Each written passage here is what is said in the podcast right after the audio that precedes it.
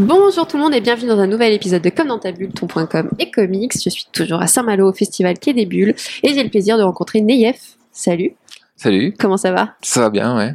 Un peu fatigué, on, a- on est samedi, Oui, fatigué, presque ouais. fin de journée, ça commence euh, à Ouais, être euh, mauvaise nuit. efficace. Mauvaise nuit. Mm. Trop d'alcool? Non, même pas. Non, même pas. Des Bon. cauchemars. D'Indien. Non. Du coup, on, on est ici pour parler de ta, de ta dernière BD, Okai, euh, chez le label 619. Déjà, est-ce que tu peux te présenter un peu pour ceux qui ne te connaissent pas? Bon, je m'appelle Mélève, je suis auteur de BD. euh, je fais ça depuis 15 ans, peut-être maintenant, un peu moins. Et depuis à peu près, à peu près 10 ans au label 119. Quoi. Ok, donc une belle histoire avec le label, euh, Oui, voilà. ouais. une belle euh, relation. Euh, la jeunesse de ce projet, comment est née cette idée de, de faire ce, ce beau gros bébé hein, de plus de 200 pages Je me disais, euh, Euh, c'est une histoire de western. hum, bah, le western, j'ai toujours voulu faire un western. Parce que c'est un genre qui me plaît depuis, depuis que je suis gosse, quoi. Mais surtout du côté du cinéma, en fait. Je lis pas vraiment de BD western, à part Gus de Christophe Blain, qui est un peu particulier en plus comme, euh, Ouais. comme western.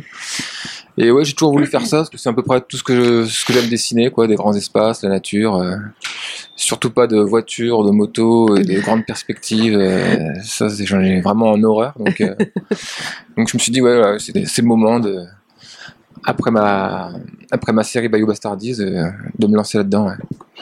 Et euh, donc on part sur un récit complet autour du western. Quelles, sont, quelles ont été tes plus grandes inspirations? Comment tu as fait pour, euh, pour travailler sur, ces, sur ce récit-là? Là-dessus, je me suis surtout penché du, côté du cinéma, avec des westerns un peu contemplatifs comme Hostiles Mhm. récemment, Deadman, Ouais. l'assassinat de Jesse James. Après, il y a aussi euh, bah, le jeu vidéo Red Dead Redemption. Grosse inspi. Ouais. Et puis euh, le pein- des peintres comme par exemple euh, Glenn Dean, aussi, un peintre américain qui se consacre surtout à, à ce genre-là. Quoi. Et voilà, c'est à partir de ça que je, je me suis basé. ouais. Tu as réussi euh, dans le dans l'histoire à mêler euh, émotion et brutalité. Euh, comment tu as trouvé l'équilibre euh, entre les deux? Euh, bah, j'ai pas trop cherché en fait euh, l'équilibre. Naturellement. C'est vraiment à l'instinct, ouais. Si c'est équilibré, tant mieux, mais c'est vrai que j'ai pas, j'ai pas trop réfléchi à ça, quoi. Enfin, je travaille beaucoup à l'instinct, donc euh, et du coup, je doute beaucoup. Et donc, heureusement, après, il y a, il y a Aaron et le label qui est derrière pour euh, pour me rassurer, quoi, et pour m'orienter. Ouais. C'était un travail de combien de temps? Euh, ça m'a pris entre un an et demi et deux ans. Ok. Ça, ça fait à peu près, je travaille, je fais 10 planches euh, finies, couleurs, euh, toutes les trois semaines à peu près. Oui, parce que du coup, tu es aux manettes surtout, tu es au scénario, au dessin, à la couleur aussi. Ouais. Euh, comment tu arrives à être un peu sur tous les aspects euh, Comment s'est déroulé un peu le processus créatif? Euh, bah, en fait, c'est un peu la force des choses, quoi. J'ai commencé euh, la BD, je me suis dit, bon, bah, si je veux pouvoir gagner ma vie avec, euh, c'est mieux que je fasse tout, quoi.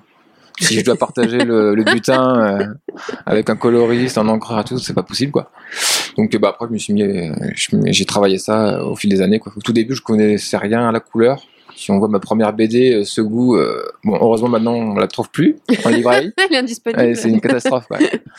Et euh, donc, euh, voilà, comme ça. Je sais plus ce que c'était la question. Et comment tu arrives à, du coup, euh, Ah oui, bah, du coup, ouais, je m'organise. je, enfin, je suis très routinier dans mon travail. Quoi. Je fais une semaine, je fais les crayonnés, une autre semaine, je fais les ancrages, une autre semaine, je fais la colo, et j'envoie ça 10 par 10. Au moment du scénario, est-ce que tu avais déjà tout en tête sur le style du dessin, sur la, la palette de couleurs Ouais. Ou c'est venu au fur et à mesure Tu avais Non, déjà le euh, projet ouais. euh, en fait, surtout aussi à l'écriture, quoi. Enfin, les- moi, quand j'écris, c'est ce- j'ai un petit film qui se fait dans ma tête, quoi, avec mes plans et tout. Donc, euh, au final, ouais, c'est vraiment là que tout se joue, quoi. Et qu'est-ce que tu préfères entre les trois moi, je préfère storyboard. Ok. Mm.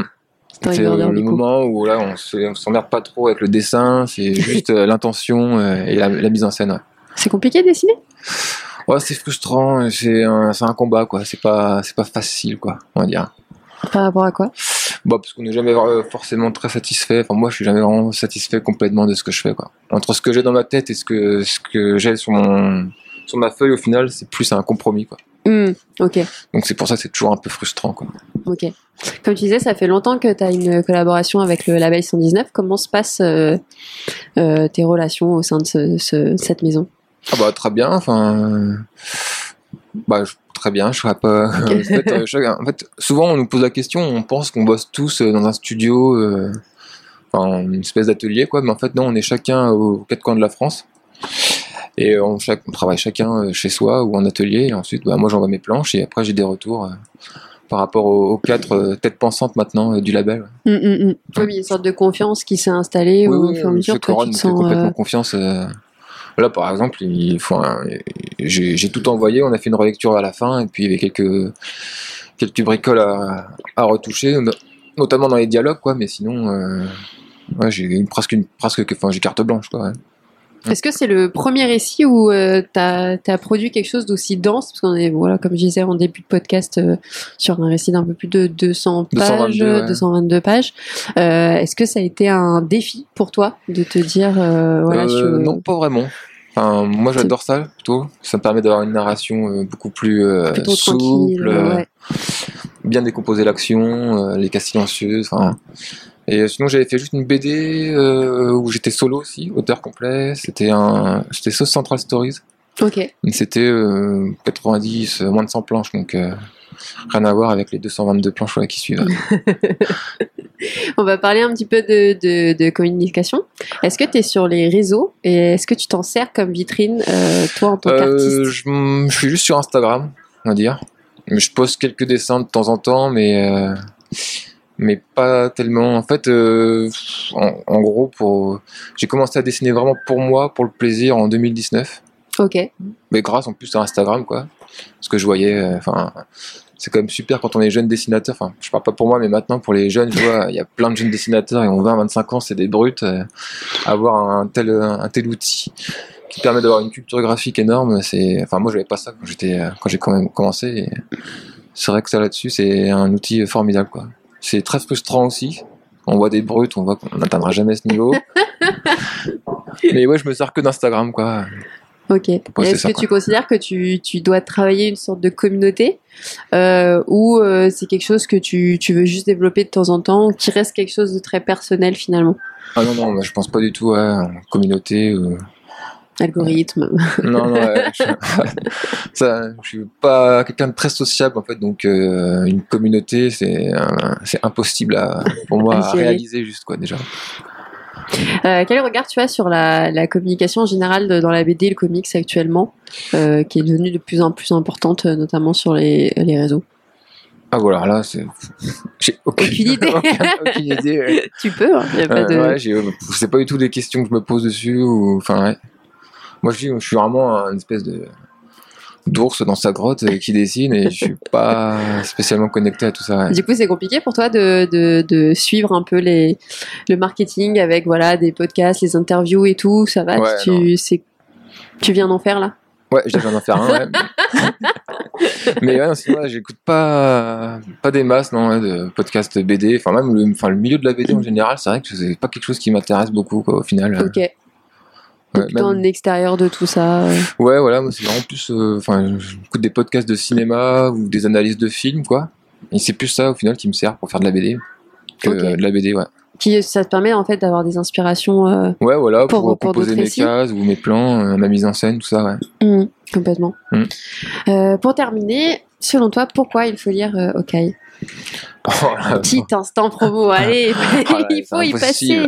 Euh, pourquoi euh, dire OK Euh, Parce que c'est un western, euh, j'espère, qui soit, qui est différent du reste de la production BD, on va dire, actuelle, quoi. Un western contemplatif, je crois pas qu'il y en ait des masses dans la BD, Mm, qui soit aussi violent et contemplatif, avec des thématiques euh, un peu différentes aussi, Ouais. sur l'identité, euh, le deuil, la colère. Mm. Donc euh, voilà, je dirais que c'est pour ça. Ah, c'est bien, c'est ça parfait, Ouais, ça va bien.